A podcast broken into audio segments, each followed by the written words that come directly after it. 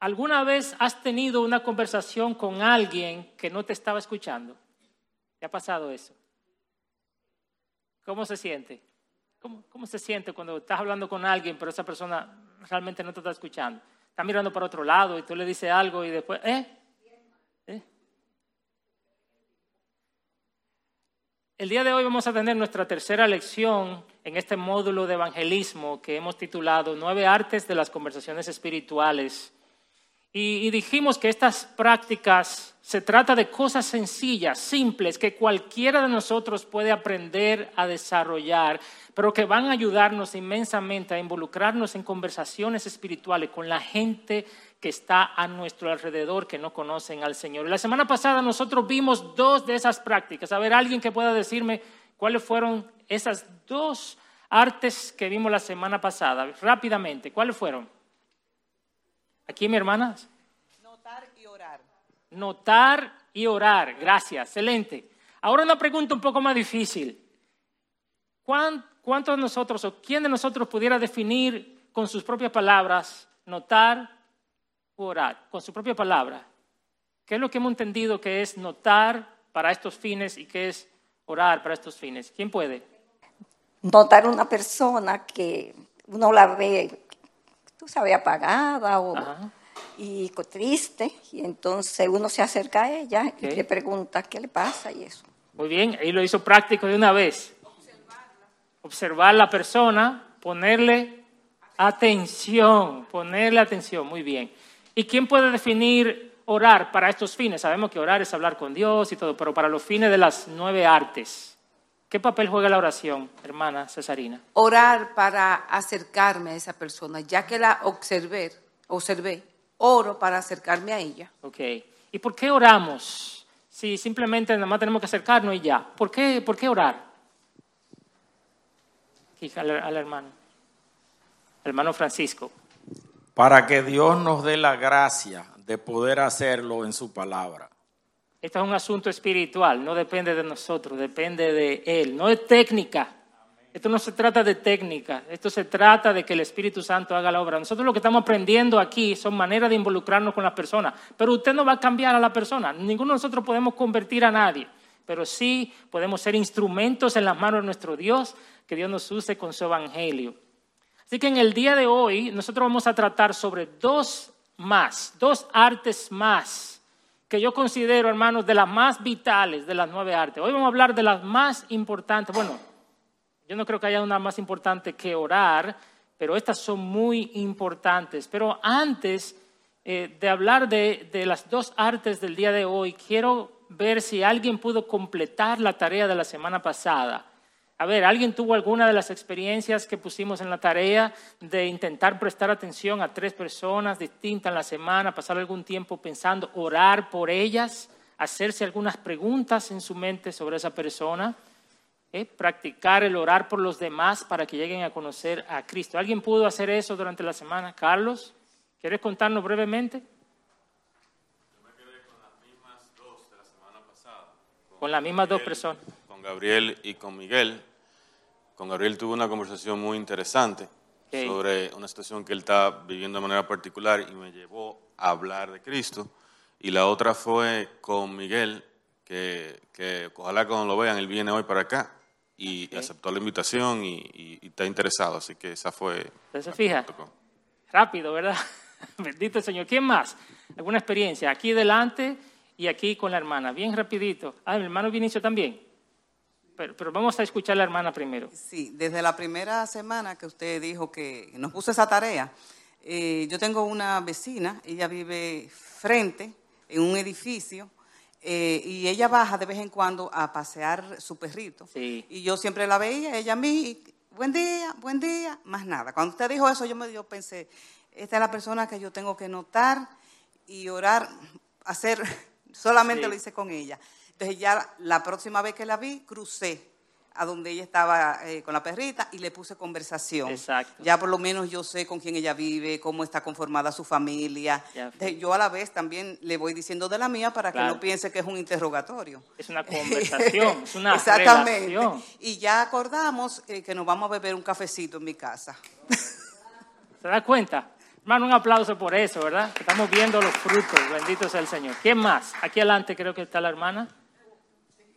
Hay que celebrar esas cosas, hay que celebrar esos ejemplos porque Dios lo está haciendo, hermano. Sí, un herrero que me estaba haciendo una verja y me había quedado muy mal y yo lo bendije cuando él llegó y él me dijo amén y me dijo, ¿usted es cristiana? Entonces yo comencé a predicarle y me dijo, ay hermana, yo estaba apartada de los caminos del Señor y yo necesito buscar de él. Aproveché y ya usted sabe, le prediqué muchísimo. Me dijo que iba a comenzar a ir a la iglesia. Amén. ¿Se da cuenta? Gloria al Señor. Qué bueno. Hermano Vinicio y después Cesarina y ahí seguimos. Yo estoy dedicando tiempo a esto porque esto es importante. Lo mío es algo eh, de pura gracia, porque yo no he venido a ninguna de esas escuelas, de estas escuelas bíblicas que se han dado en, las últimas dos semanas, pero la comentamos en el grupo pequeño, con el hermano Luis Felipe, y hicimos un gran comentario y se estuvo hablando de ese evangelismo. Entonces, inmediatamente se me, Dios me abrió los ojos para que viera.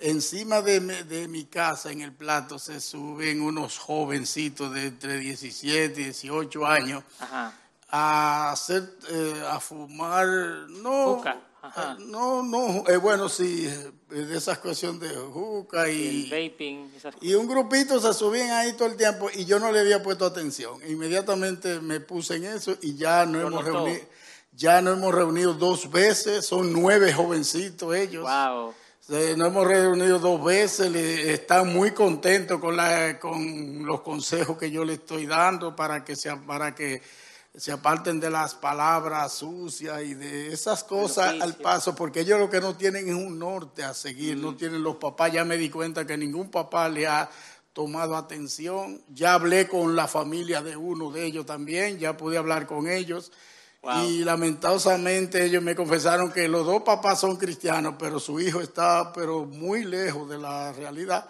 Mm. Y le dije que yo estaba trabajando con él, que si lo veían andando conmigo y que si lo veían a mi lado es que yo quiero serle un líder. El hermano ya va como por el, por el paso número 7. muy bien. Hermana Cesarina, última participación para continuar.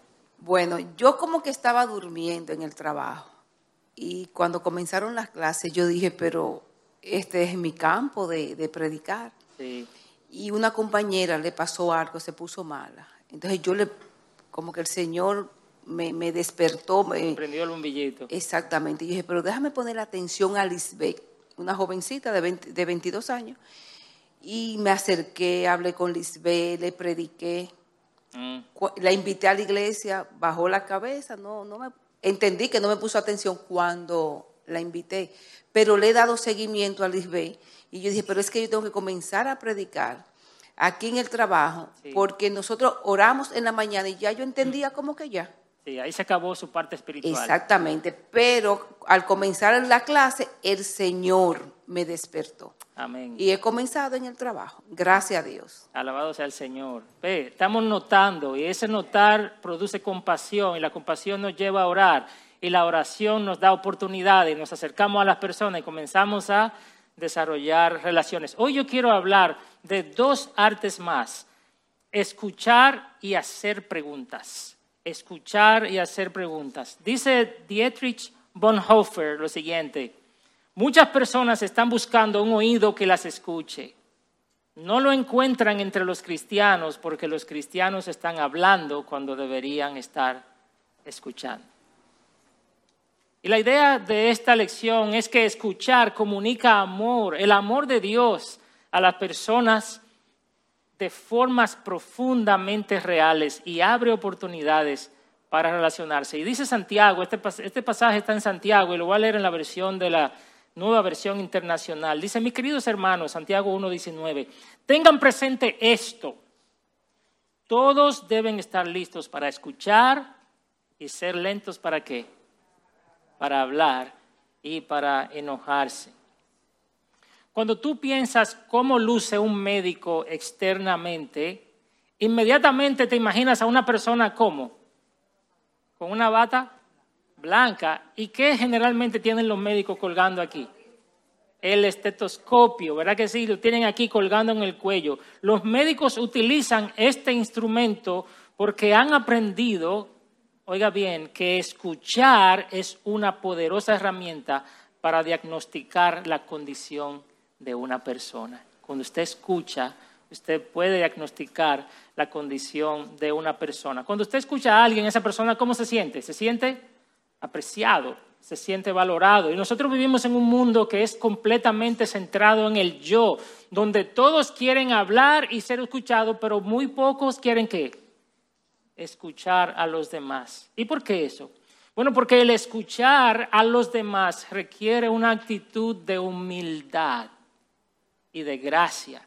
Y requiere que nosotros renunciemos por un momento a nosotros mismos, a lo que quisiéramos oír, Usted no ha visto personas que dicen, es que a mí no me gusta mucho hablar de ese tema porque ese tema no me interesa.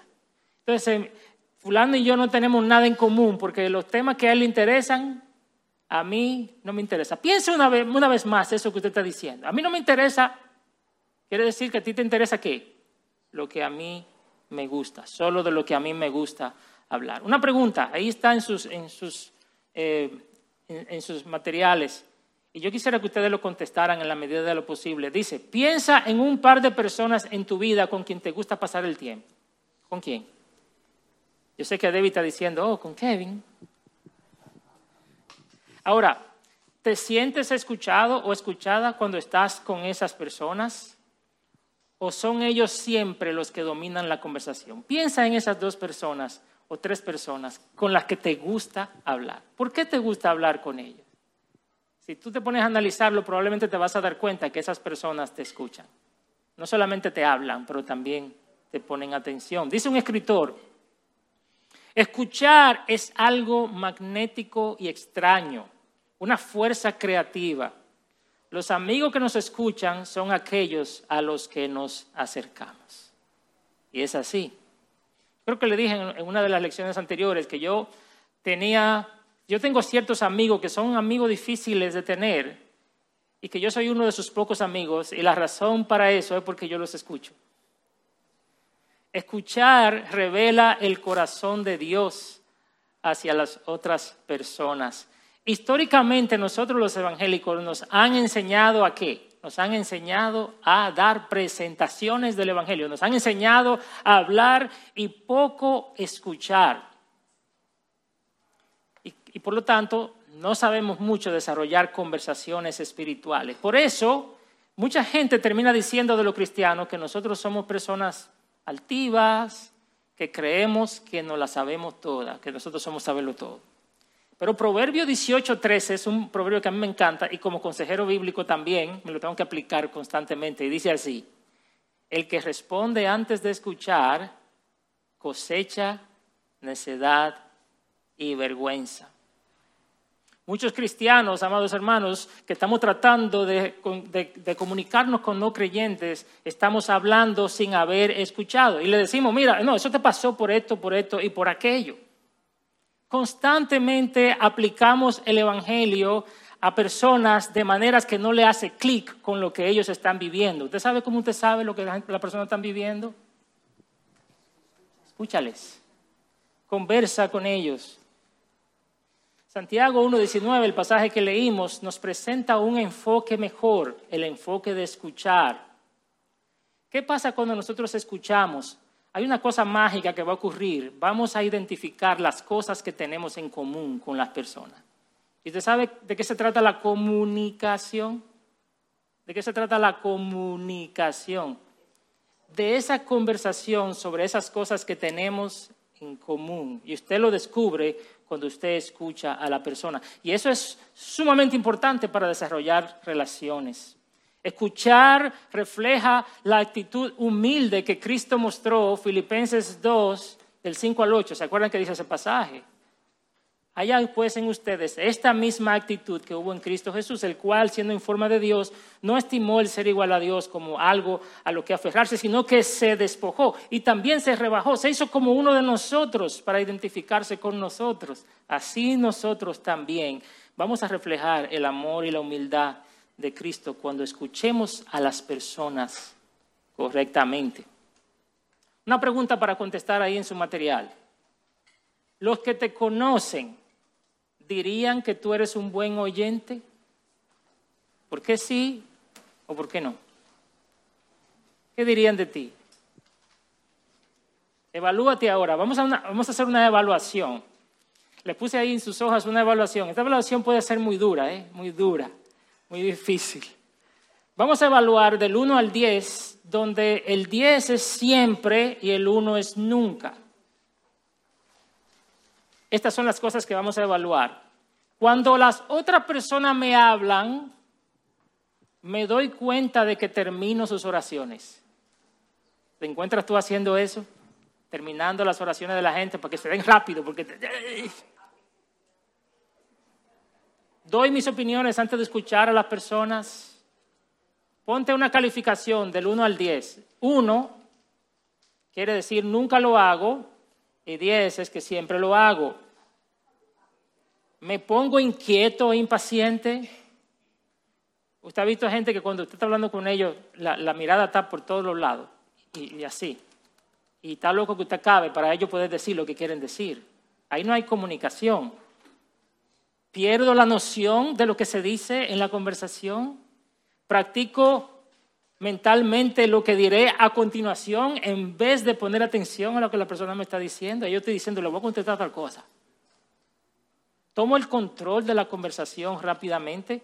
Interrumpo con comentarios o preguntas frecuentes. Intento hacer un diagnóstico y ayudarlas a resolver sus problemas en lugar de escucharlas. A veces no, a veces no te están pidiendo que resuelva el problema. A veces lo que te están diciendo, escúchame solamente. Me preocupo por lo que diré a continuación. Respondo antes de entender realmente. Date una puntuación y en función de esta evaluación, ¿qué elementos de la escucha te gustaría mejorar? Escríbelo ahí. ¿Qué elementos quisieras mejorar? Hermanos, escuchar nos permite entender. No se trata de sentarnos allí, delante de la persona, hacer... Uh ¿Te has visto personas que lo único que dicen es ajá? ajá. Mi amor, pero yo te dije tú me dijiste ajá. ¿Cuándo tú me dijiste eso? Cuando tú estabas en la sala, yo te dije que tú me dijiste que ajá y ni sabe a lo que le dijo, ajá. Mm. No, hermanos, escuchar requiere algo más, requiere que indaguemos, que exploremos, que reflexionemos en lo que estamos escuchando para asegurarnos de que verdaderamente hemos entendido. Siguiente pregunta para ustedes. Cuando estás escuchando a otras personas, ¿dejas tu mente volar? ¿Te aburres? ¿Te desesperas? o tratas de involucrarte emocionalmente en la conversación. En mis primeros años de matrimonio tengo que decir que yo sufrí mucho de esto. Y por eso mi esposa se sentía no valorada, se sentía no amada. Porque en las conversaciones yo solo me interesaba en, los temas que me gustaban. Pero ciertamente no siempre nuestras esposas quieren hablar de los temas que a nosotros nos gustan, ¿verdad? Y así mismo pasa con la gente a la que estamos tratando de alcanzar para Cristo. Ellos no siempre quieren hablar de los temas que a nosotros nos gustan. A nosotros, a nosotros se nos manda a bajarnos hacia ellos y tratar de identificarnos con ellos.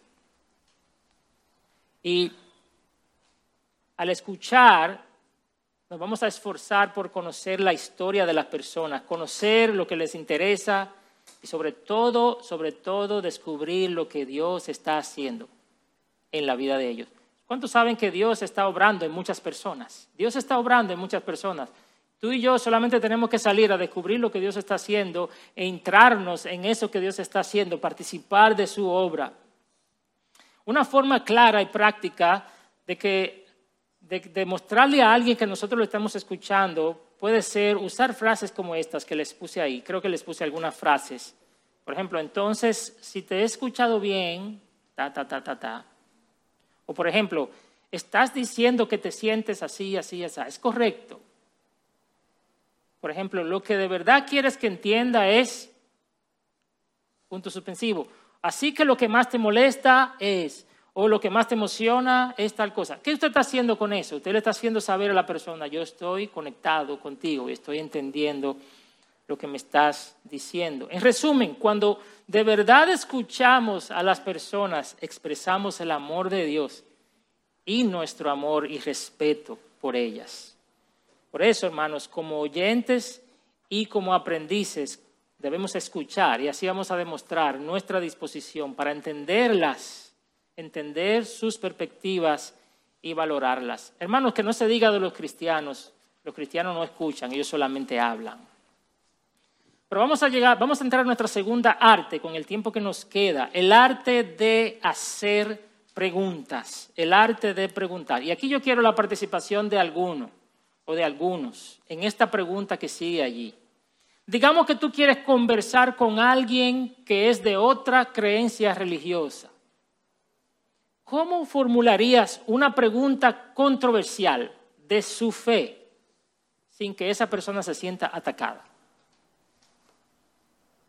A ver, piensa. Tú quieres hablar con una persona que es de otra religión o de una secta. Tú quieres entablar una conversación con él o con ella. ¿Cómo lo harías?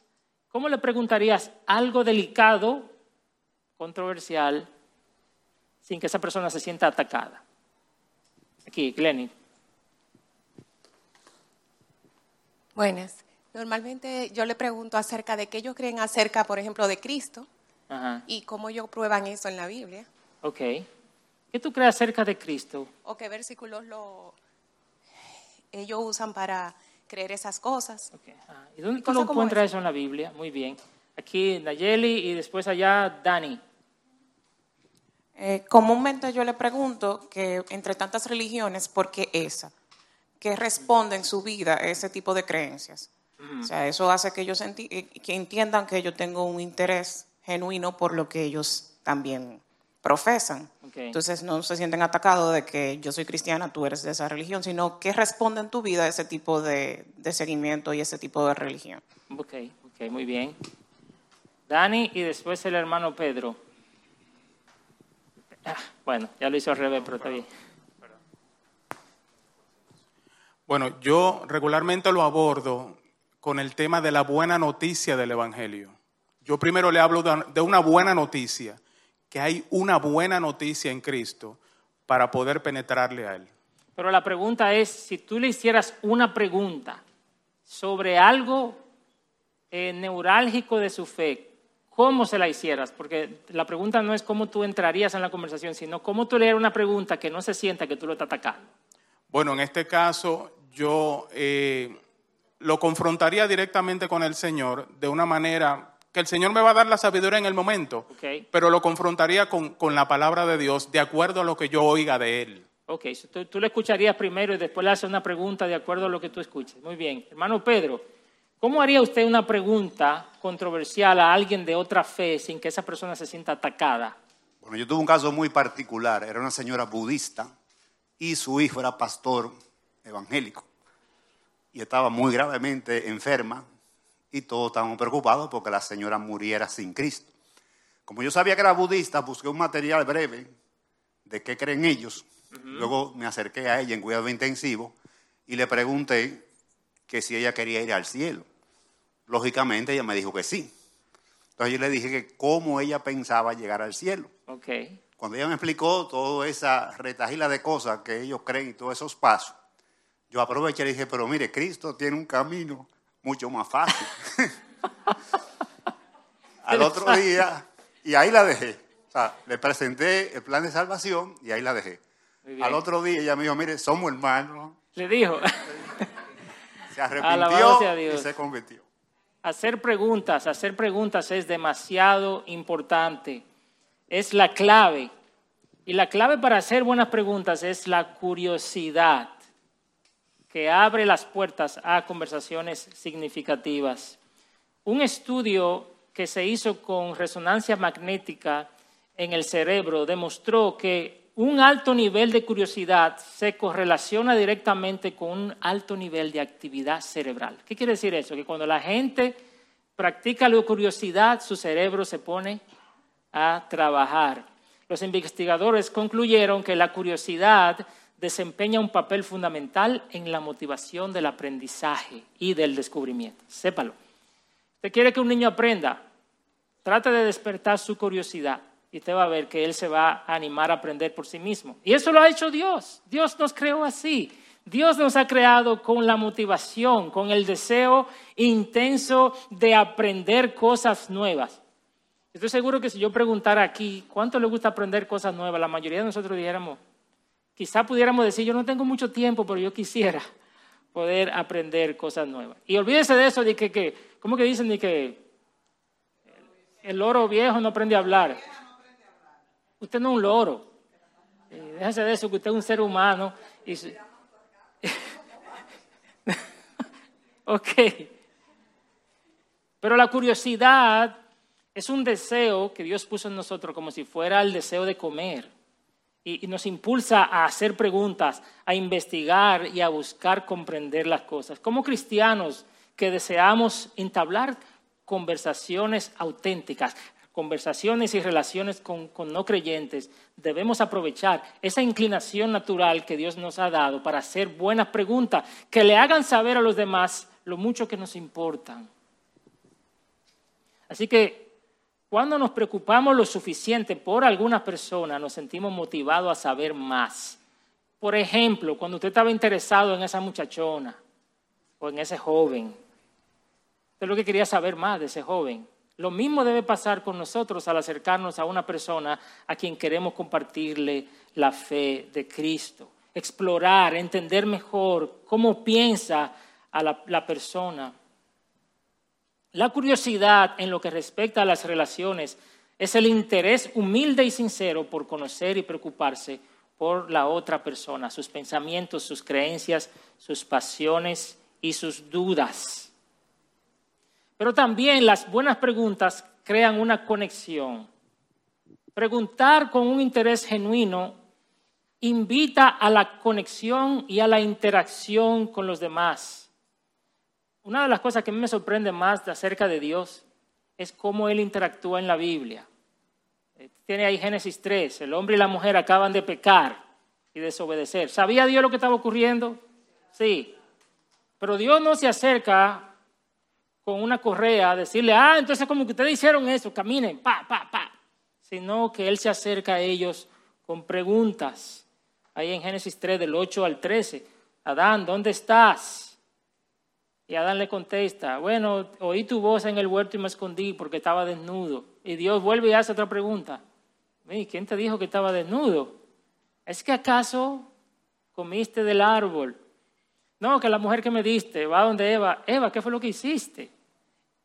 ¿Se da cuenta? Dios hace preguntas. Él pudo haber roto la relación ahí mismo y decirle, no quiero nada contigo, olvídate de mí, aléjate de mi, de mi huerto. Pero Dios conecta con ellos a través de preguntas y les demuestra que a pesar de que ellos han desobedecido, Él todavía está interesado en ellos.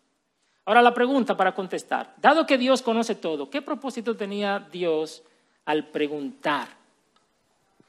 ¿Puede contestar esa pregunta? Darle una oportunidad para el arrepentimiento. Dios quería dar una oportunidad al arrepentimiento. ¿Qué más? ¿Qué usted piensa? ¿Por qué Dios hace preguntas cuando Él sabe la respuesta? hermano Pedro allá. Quería poner de manifiesto lo que había en el corazón de ellos. Excelente. Hermanos, asimismo, hacer buenas preguntas a las personas que no están, que no conocen al Señor, es el enfoque más amoroso para construir relaciones significativas.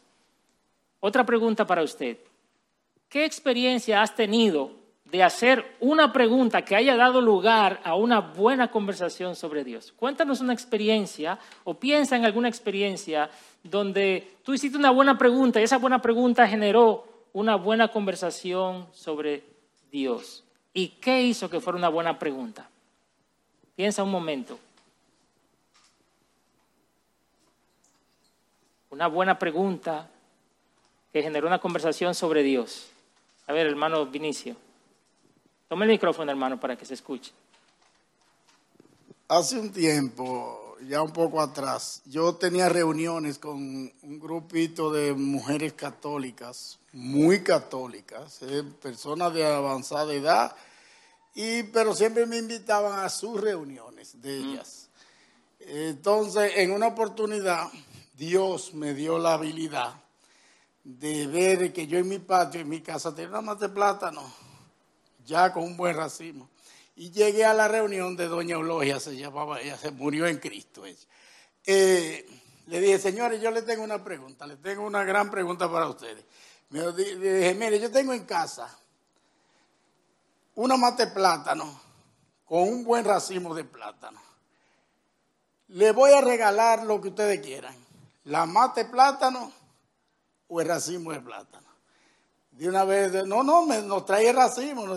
eso mismo es lo que le estoy trayendo. Le estoy trayendo a Cristo, porque ellas eran totalmente fanáticas de, María. Entonces yo le dije, eso es lo que yo estoy tratando de, mm. traerle a ustedes. Ustedes están aferradas a la mata de plátano. Mm. Yo les quiero dar el racimo de plátano que es Jesucristo. Amén. Eso llevó a, tuvo tanta connotación que me invitaron a su iglesia. Yo tuve que ir a reuniones a la iglesia católica junto con el sacerdote, con el padre de ellos. Fíjese. Y, de ahí eh, me gané a esa señora logia que era catequista, al esposo de ella murió en Cristo también, que él no estaba oyendo el día de esa reunión, que él no iba a reunión, pero él, por cierto, estaba oyéndome en el día de esa reunión y oyó todo lo que yo le dije de Jesucristo y lo llevó al arrepentimiento luego. Amén. Eso llamó mucho la atención. Interesante. La curiosidad fomenta las buenas preguntas. Dice el científico Albert Einstein, él dijo lo siguiente, lo importante es no dejar de cuestionar. La curiosidad tiene su propia razón de existir. Uno no puede dejar de asombrarse cuando contempla los misterios de la eternidad, de la vida, de la maravillosa estructura de la realidad. Basta con que uno intente simplemente comprender, y esto es importante, basta con que uno intente comprender un poco de ese misterio cada día. Y él dice, nunca pierdas la curiosidad santa. Eh, no se trata de hacer preguntas por hacerla, preguntas que pudieran molestar a la persona, incluso hasta invadir su privacidad. Ese no es el punto. Esta curiosidad santa, para usar un término de Einstein, debe estar provocada por el interés genuino en la persona. Cuando tú estás pensando, ¿qué pregunta le voy a hacer a esta persona que no conoce a Cristo? Pregúntate si tú te sientes suficientemente curioso. ¿Qué yo quisiera conocer de esta persona? ¿Cómo yo pudiera conectar con esta persona? ¿Tú quieres tener una buena conversación con alguien? Pregúntale sobre lo que le interesa y la conversación comienza a fluir de una vez. Si la persona le gusta el béisbol, pregúntale sobre béisbol. Si la persona le gusta la ingeniería, pregúntale de ingeniería. Si es abogado, pregúntale de leyes. Si es político, pregúntale. Tú no sabes nada de eso, pero tú puedes hacer preguntas. Sé curioso y esa curiosidad te va a llevar a hacer buenas preguntas. La curiosidad centra tu atención en la otra persona, no en ti mismo también reduce el miedo de equivocarte o de no decir lo correcto. La curiosidad es el puente que nos lleva a notar a otra persona en silencio o que nos lleva de notar a esa persona en silencio a buscarla activamente e interactuar con ella. Pregunta, ¿qué crees que nos impide sentir curiosidad por quienes nos rodean? A ver, creo que puedo tomar una participación o dos sobre esto. ¿Qué crees que nos impide sentir curiosidad por las personas que nos rodean. Aquí Gabriela y después el hermano Francisco. Yo diría que estar muy enfocados en, nosotros mismos y no practicar desde la primera arte de notar y eso. Y también el ritmo rápido de la vida no, no nos ayuda mucho. Exactamente, muy bien. ¿Qué más? Hermano Francisco allá, si tiene...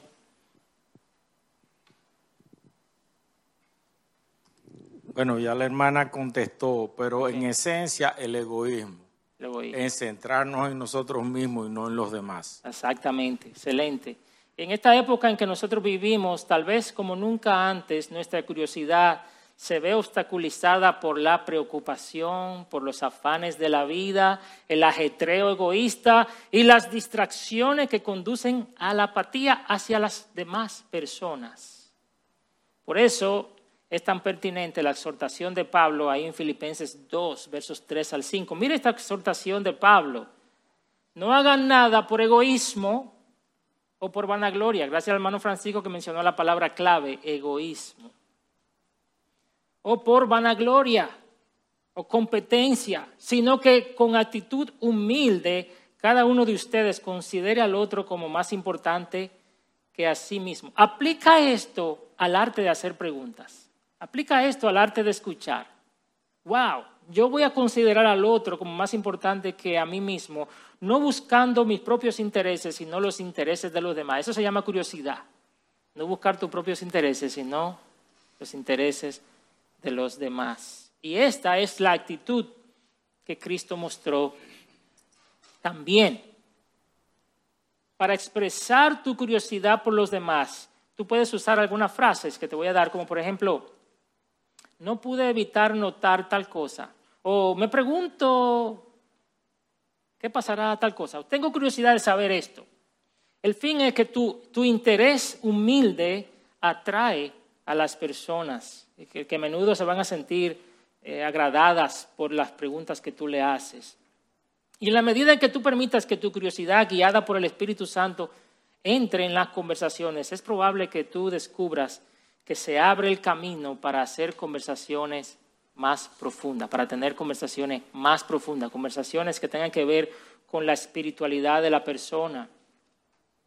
Y esto te llevará también, o llevará a la persona a buscar respuestas a esas preguntas relevantes de la vida. En resumen, cuando de verdad escuchamos a las personas, expresamos el amor de Dios y nuestro amor y respeto por ellas como oyentes y aprendices, demostramos nuestra disposición para entenderlas y para valorar sus perspectivas. Así que le voy a dejar una tarea para la próxima semana que tiene que ver con escuchar y con hacer buenas preguntas. Esta es la tarea. Ustedes oyeron hoy las, las respuestas de esta mañana. Tremendo. Dedica un poco de tiempo a una persona y practica hacer preguntas basadas en tu curiosidad y escuchar con atención. Podrías iniciar una conversación simplemente diciendo, oye, no pude notar tal cosa. O no pude, evitar, no pude, no, pude evitar, no pude evitar notar tal cosa. Y después ponle tu pregunta. Por ejemplo, podrías preguntarle al empleado de la caja o al camarero del café algo tan sencillo como, ¿qué hay de nuevo? ¿Hace cuánto trabajas aquí? ¿Has venido de vacaciones? ¿Has tenido vacaciones últimamente? ¿Cómo estuvieron tus vacaciones? Si hoy no tuvieras que trabajar, ¿qué estarías haciendo? Yo le hice esa pregunta a alguien un día feriado en una cafetería que yo fui a comprar algo y yo le dije, wow, qué difícil que tú estás aquí hoy. Si tú no tuvieras que trabajar, ¿dónde estuvieras hoy? Oh, yo estuviera en la playa de cabeza, me dijo. Pero esa simple conversación abrió la oportunidad para seguir hablando un rato más y poder entrar en conversaciones más profundas. El elemento importante aquí es, número uno, que notes, que seas curioso y que escuches con atención. No olvides orar mientras haces esto. A medida que muestres interés por la vida de las personas, Fíjate en el efecto que tu curiosidad sincera produce en esas personas. Así que hermano, ya usted sabe, escuchar y hacer preguntas, buenas preguntas.